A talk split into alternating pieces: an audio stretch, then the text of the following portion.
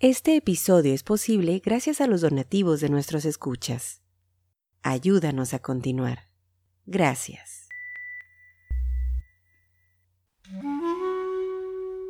Esto es el podcast de historiografía mexicana.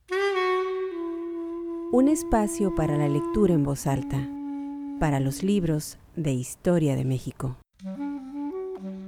Conduce Pedro César Beas.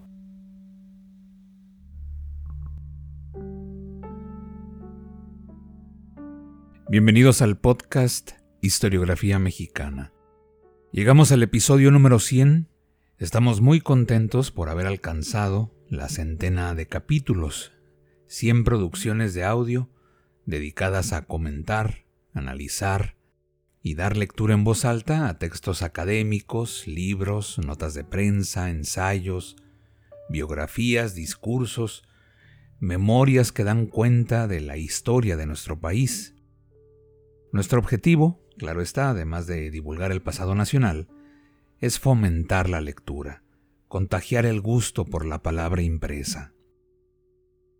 No por casualidad, el primer episodio de este podcast, Historiografía Mexicana, lo dedicamos a José Vasconcelos, secretario de Educación Pública en los años 20 del siglo pasado, un convencido del poder transformador de los libros, de la importancia de la lectura.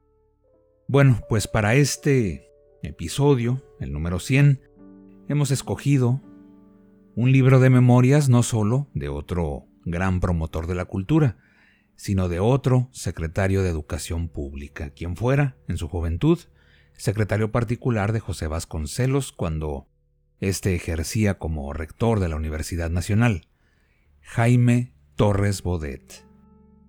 Torres Bodet, quien llegó a decir libros en vez de balas, cuadernos de trabajo en lugar de ametralladoras, estuvo al frente de la Secretaría de Educación en dos ocasiones, de 1943 a 1946 y de 1958 a 1964.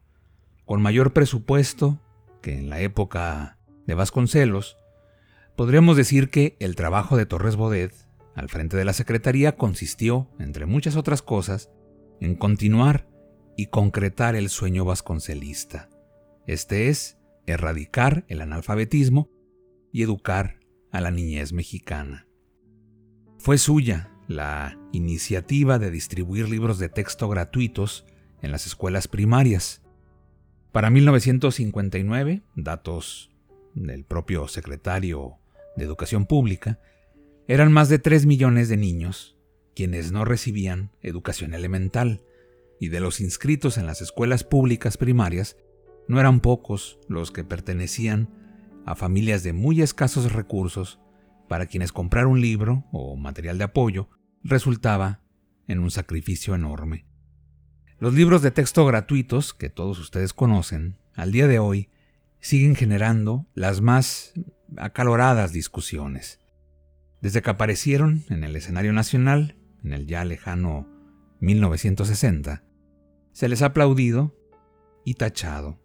Varias han sido las ocasiones en que se ha dicho que los libros de texto intentan imponer un pensamiento único, que en esos materiales se cuenta la historia que conviene al gobierno en turno. También, en algún momento, sectores conservadores se inquietaron por las temáticas de educación sexual que ahí se trataban. Se les ha cuestionado a estos materiales por incluir u olvidar a ciertos personajes de la historia. En fin, siempre controvertidos, pero, y sin lugar a dudas, de capital importancia para la educación de millones de niños mexicanos. En sus memorias, las cuales fueron publicadas recientemente en dos tomos por el Fondo de Cultura Económica, Jaime Torres Bodet dedica algunas páginas a enumerar los esfuerzos y las dificultades que enfrentó la Secretaría a su cargo para llevar a buen puerto el proyecto de los libros de texto gratuitos.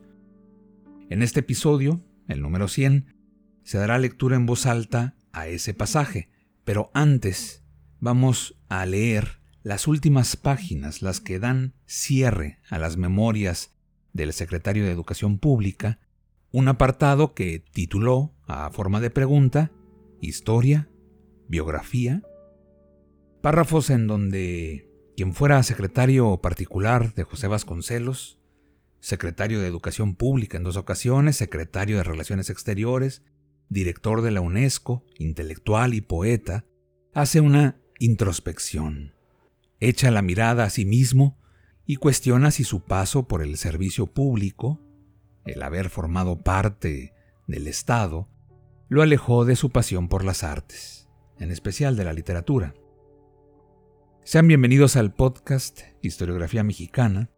Lo saben bien, son ustedes, nuestros escuchas, quienes con sus desinteresadas donaciones mantienen vigente esta plataforma de divulgación de la historia contemporánea de México y de fomento a la lectura.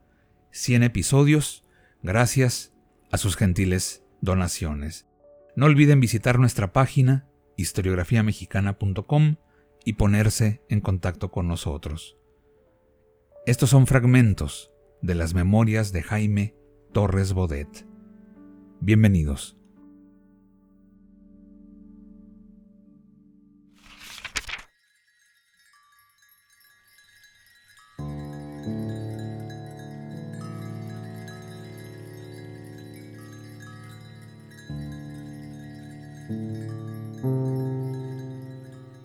Historia, biografía.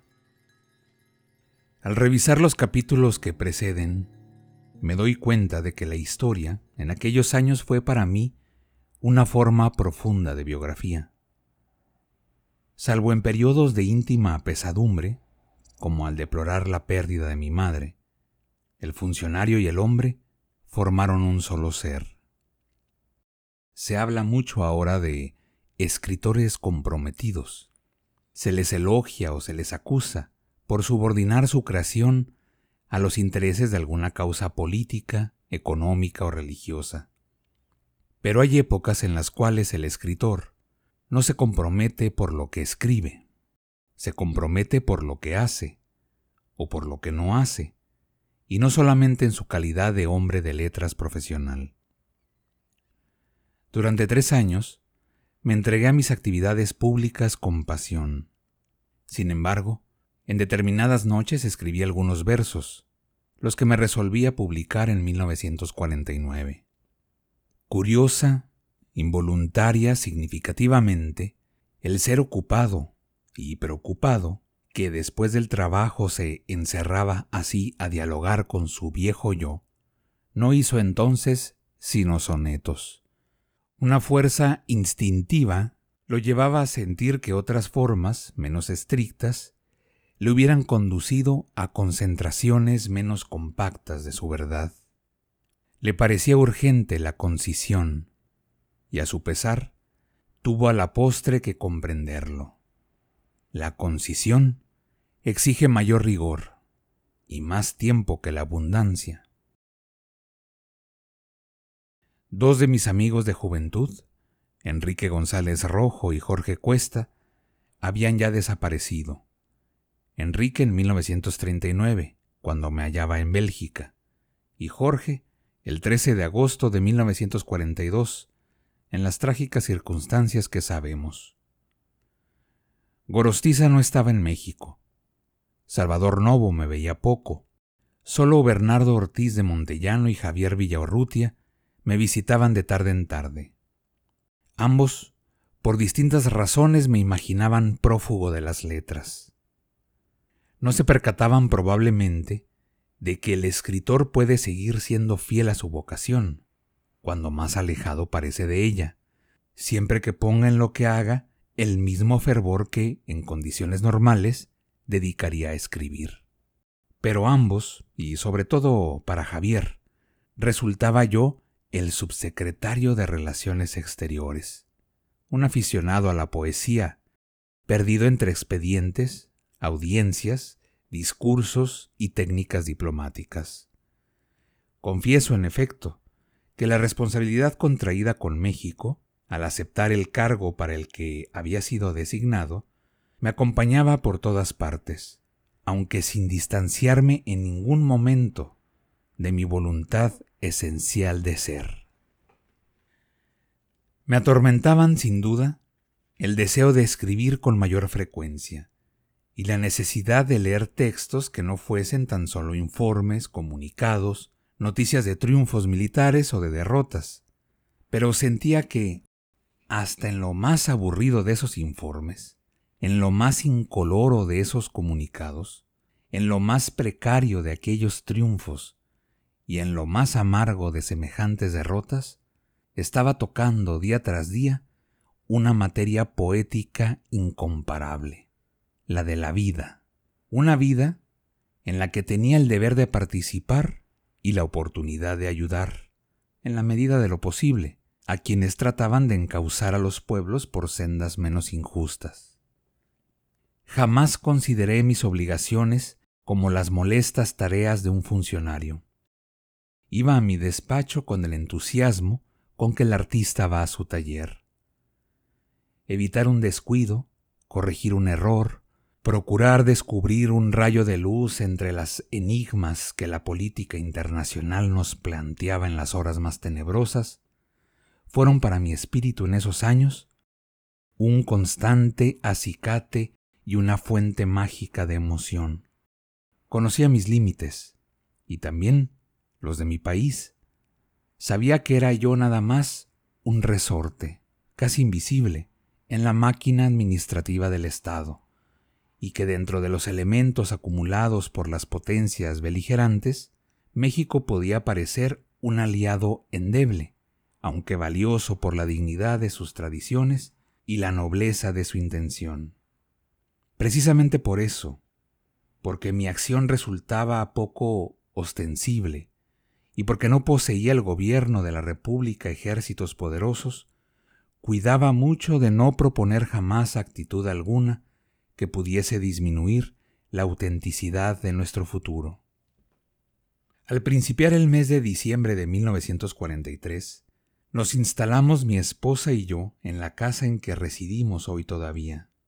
La habíamos construido con tantos sacrificios como ilusiones. Sin embargo, mientras estuvo en obra, apenas si pude asomarme a verla algunos domingos para apreciar los proyectos del arquitecto y aprobar las iniciativas de mi mujer. La primera noche que pasé allí, tuve la impresión de reposar en un puerto incógnito.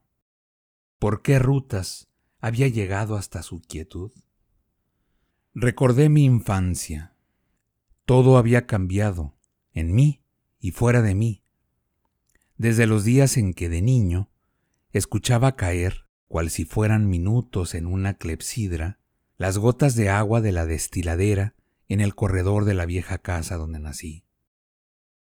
Sí, biografía e historia se encontraban estrechamente enlazados en el tejido de mi existencia. ¿Dónde empezaba yo? ¿Dónde acaba el mundo? ¿No entraba éste en mi soledad cada vez que tenía que contestar a una pregunta súbita del destino? Y esa pregunta no me estaba entonces dirigida personalmente, sino, dado el carácter de mis funciones, al gestor anónimo, pero solidario de una humanidad perseguida por la desgracia y ansiosa por la redención. Así se aprende también a ser, no queriendo ser uno mismo impasiblemente en el egoísmo y en la jactancia, sino sabiendo que cada hombre vive para los otros y por los otros, pues cada acto que realiza como individuo no es nunca suyo exclusivamente, es de todos los que tuvieron confianza en él.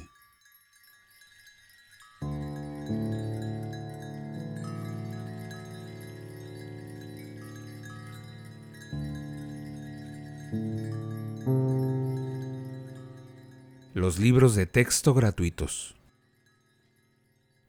En febrero de 1959, tuve la oportunidad de obtener del presidente López Mateos una aprobación de la cual me siento todavía muy satisfecho, la que nos autorizó a editar y distribuir por cuenta de la Federación los libros de texto y los cuadernos de trabajo que recibirían gratuitamente todos los niños de las escuelas primarias de la República.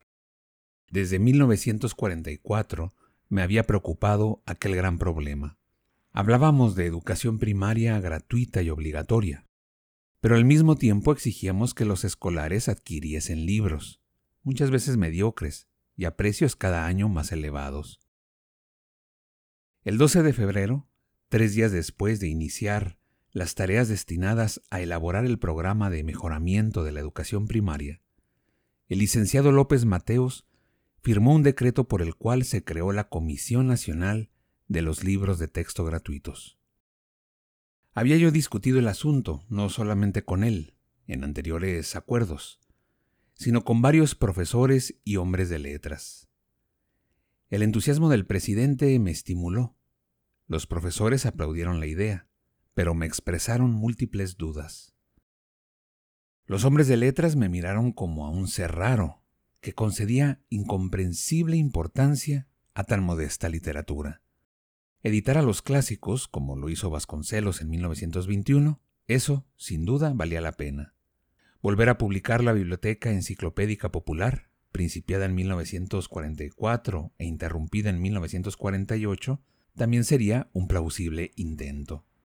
Pero gastar millones en difundir kilómetros de prosa como la que abunda en los manuales que conocíamos? ¿Quién redactaría esos nuevos textos? Nuestros más célebres escritores no descenderían de las alturas de su Parnaso para contar a los niños la historia de México, describirles su geografía, prepararlos a la lectura de Don Quijote y guiarlos por el camino que siguió otro caballero andante llamado Simón Bolívar, entre montañas, batallas y convulsiones, hasta encontrar en la muerte la última libertad. Algunos, ciertamente, me oyeron con más cautela. Parecían hallarse de acuerdo conmigo, aunque sin mucho convencimiento. El que se interesó desde luego por semejante empresa fue Martín Luis Guzmán. Sin demora, hizo las investigaciones indispensables. Poseía amplísima información acerca del trabajo editorial en México y en Madrid, y me sometió una mañana el borrador de un texto que coincidía punto por punto con mis propósitos. Tal fue el origen del decreto que presenté al licenciado López Mateos. Antes de firmarlo, el presidente quiso enterarse de lo que costaría aventura tan arriesgada. Le proporcioné los datos que habíamos reunido. Representaban sumas cuantiosas, y temí, en cierto instante, que debiésemos limitarnos a ofrecer exclusivamente textos gratuitos a los alumnos matriculados en los planteles de la Federación. El presidente aspiraba a más. Todos son niños, me dijo, y todos son parte de nuestro pueblo. Se daba cuenta del sacrificio económico que este nuevo esfuerzo requeriría. Pero firmó el decreto, persuadido del bien que haría a nuestra niñez. Eso sí, me indicó, al observar el júbilo que me produjo su decisión, Deberá usted velar porque los libros que entrega a los niños nuestro gobierno sean dignos de México y no contengan expresiones que susciten rencores, odios, prejuicios y estériles controversias. ¿Quién presidiría la comisión?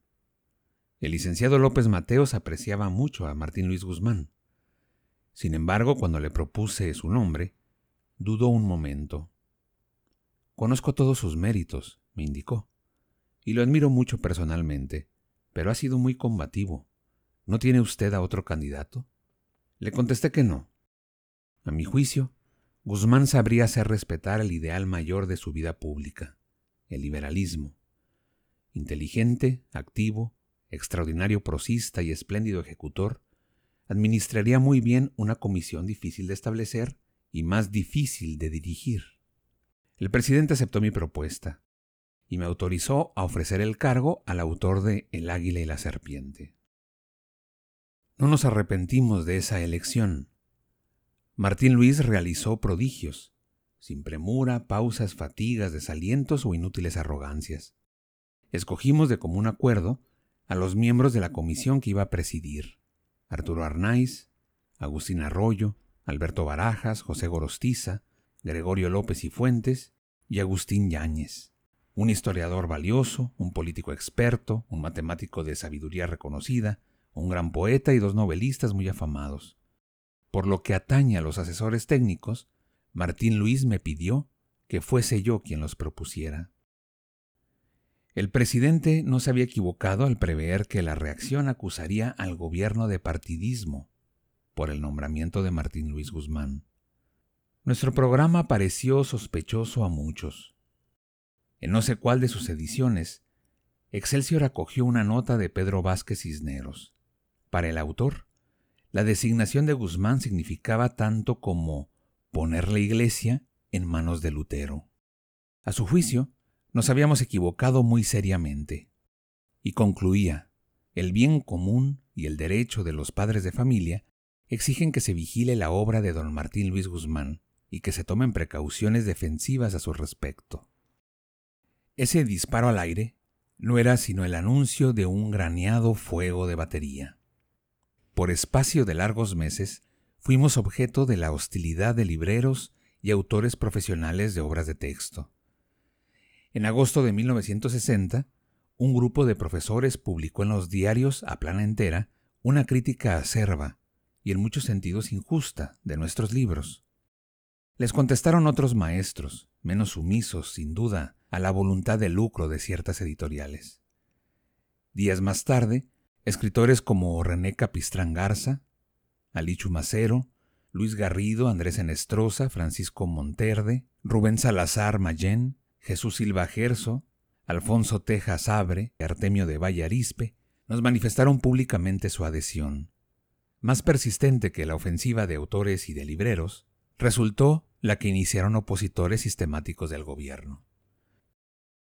Lo que se buscaba en el fondo era debilitar al gobierno electo recientemente. Se le pedía que no permitiese la distribución de los libros de texto gratuitos en los planteles del Estado, pero se esperaba sobre todo obtener un cambio de frente en la selección de sus colaboradores. El gobernador, don Eduardo Olivas, vino a la capital. Le ofrecí que enviaríamos a Monterrey algunos maestros de México a fin de que contestaran, en público, a todas las acusaciones dirigidas contra los textos. El debate demostró hasta qué punto las más enconadas diatribas procedían precisamente de quienes ni siquiera se habían tomado el trabajo de leer lo que censuraban.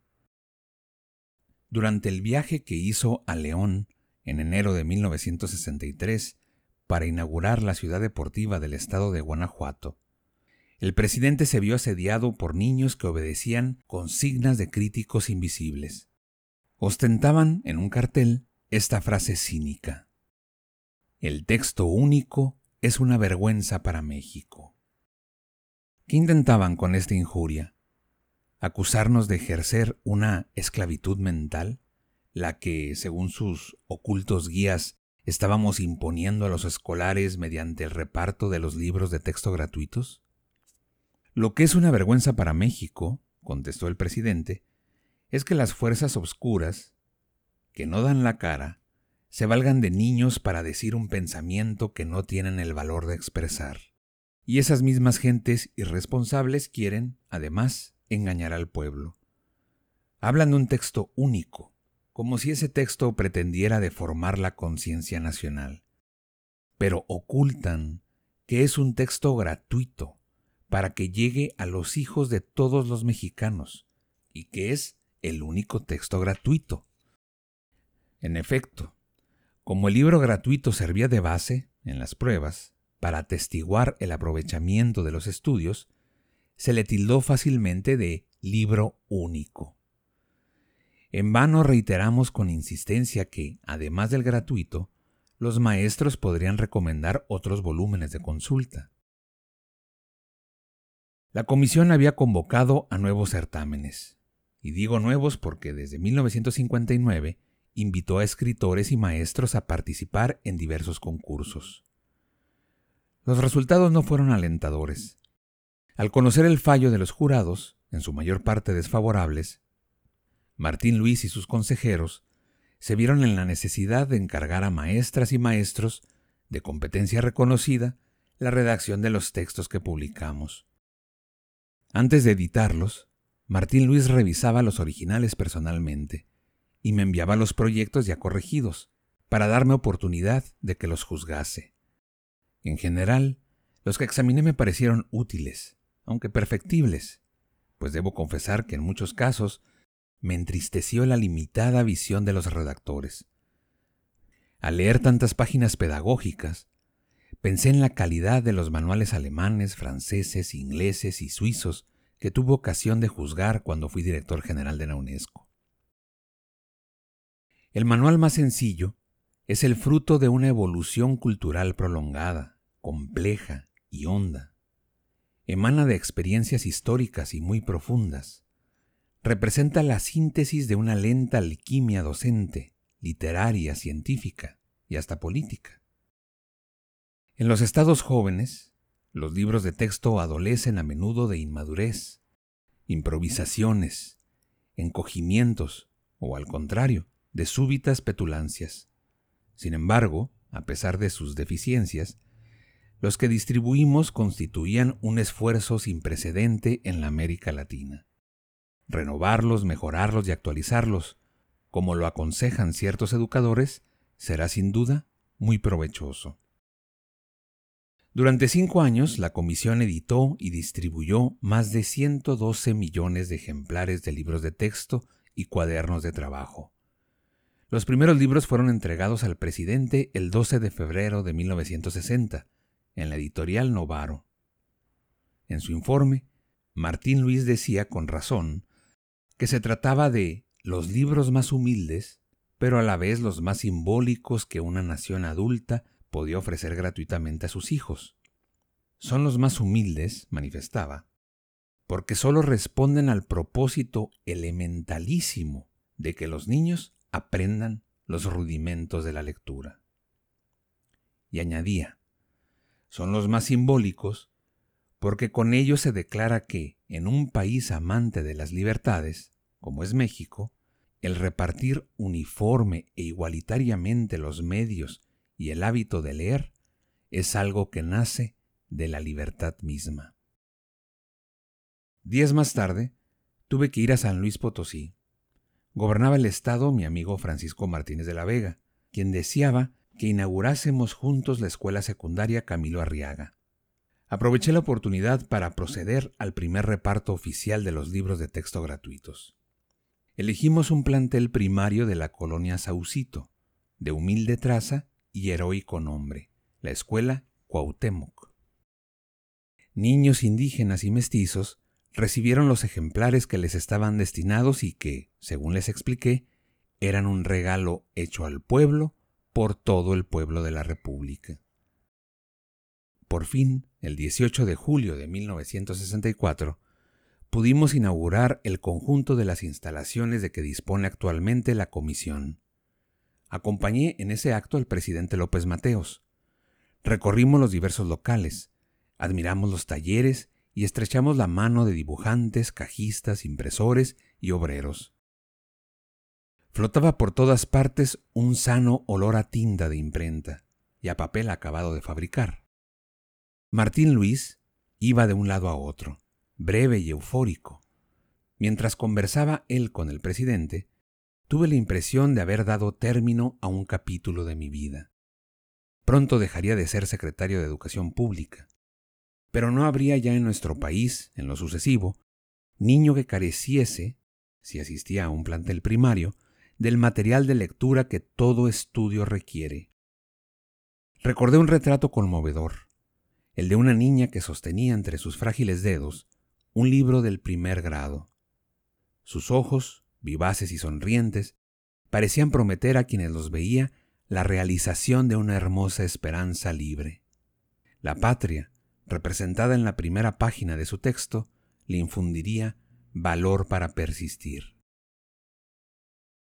Aunque han pasado los años, los libros gratuitos siguen distribuyéndose. No me hago a este respecto ilusión alguna. Lo sé muy bien. Quienes reciben esos volúmenes ignoran hasta el nombre del funcionario que concibió la idea de que el gobierno se los donase. No obstante, cuando, al pasar por la calle de alguna ciudad de México, encuentro a un niño con sus libros de texto bajo el brazo, siento que algo mío va caminando con él. Este episodio fue posible gracias a las amables donaciones de nuestros escuchas. Al convertirte en mecenas de este podcast, fomentas la lectura y la divulgación de la historia de México. Visítanos en historiografiamexicana.com.